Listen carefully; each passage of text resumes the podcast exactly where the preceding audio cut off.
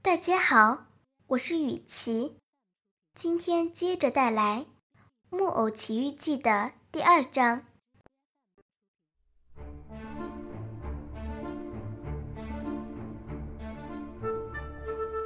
就在这个节骨眼上，有人敲门。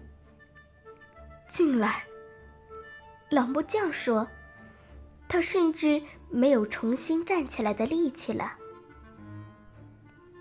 一个小老头走了进来，虽然他很老，但是却很精神。他的名字叫杰佩托。可是，如果街坊邻居的孩子想逗他发顿脾气，他就会叫他的外号“老玉米糊”，因为他那头黄色假发很像玉米糊，所以才会有这么个外号。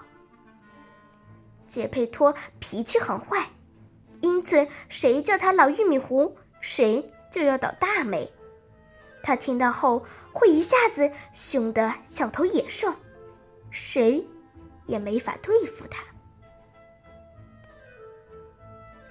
安东尼奥师傅，你好。杰佩托说：“您在地上坐着干什么呀？”呃。您是在说我吗？我在教蚂蚁算数呢。祝您成功。倒是什么把您带到我这儿来了，杰佩托老朋友？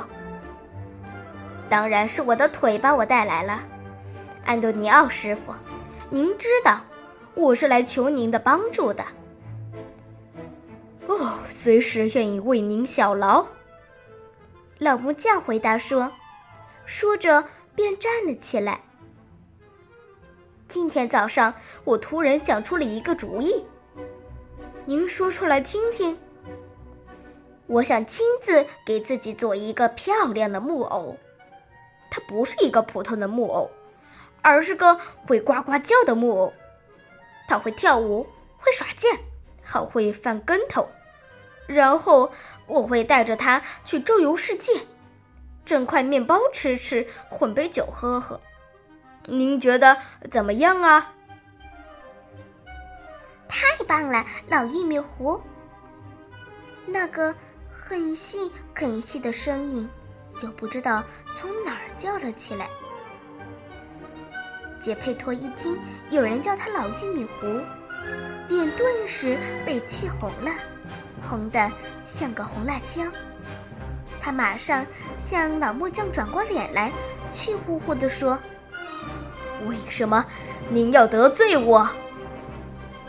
啊，谁得罪了您？您刚才叫我老玉米糊。哦，我没有这样叫过您。难道是我自己叫自己的吗？就是您叫的。我没叫，您叫了。我没叫。”您叫了，他们越来越激动，结果两个人动手打了起来，又抓又咬，那样子真像两只猴子。等到打完架之后，杰佩托那头黄色假发被安东尼奥师傅抓到了手上，而老木匠那头花白假发却被杰佩托咬了下来。啊！把我的假发还给我。安东尼奥师傅说：“啊啊！你也把我的假发还我。啊，我们讲和吧。”接着，两位小老头收回了各自的假发，紧紧拉住彼此的手，发誓说以后要一辈子做好朋友。那么。杰佩托老朋友，老木匠表示和解地说：“我能为您做些什么呢？”哦，我想要段木头来做我的那个木偶，您愿意给我一段吗？听了这话，安东尼奥师傅真是喜出望外。他立刻把工作台上那段把他吓了个半死的木头拿过来。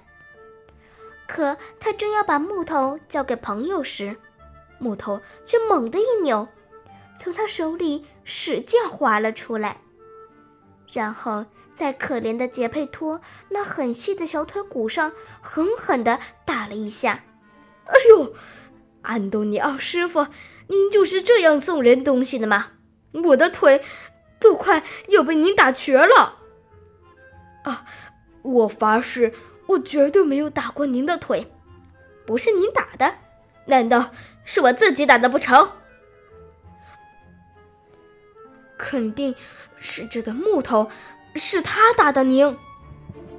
我知道是木头，但是是您把这段木头扔在我脚上的。我没扔。您说谎，杰佩托，您不要得罪我，不然我就叫您老玉米糊，蠢驴，老玉米糊，蠢猴，老玉米糊，蠢猪，老玉米糊。当老木匠叫第三声“老玉米糊”时，杰佩托的眼睛都被气绿了。他朝着老木匠猛扑过去，于是他们又大打了一场。这一架打完之后，安东尼奥师傅的鼻子被抓了两道，杰佩托的背心也少了两颗纽扣。两个人算清账之后，又彼此紧紧地拉住手，发誓说以后要一辈子做好朋友。接着。杰佩托谢过安东尼奥师傅，拿起他那段呱呱叫的木头，一瘸一拐地往家走去了。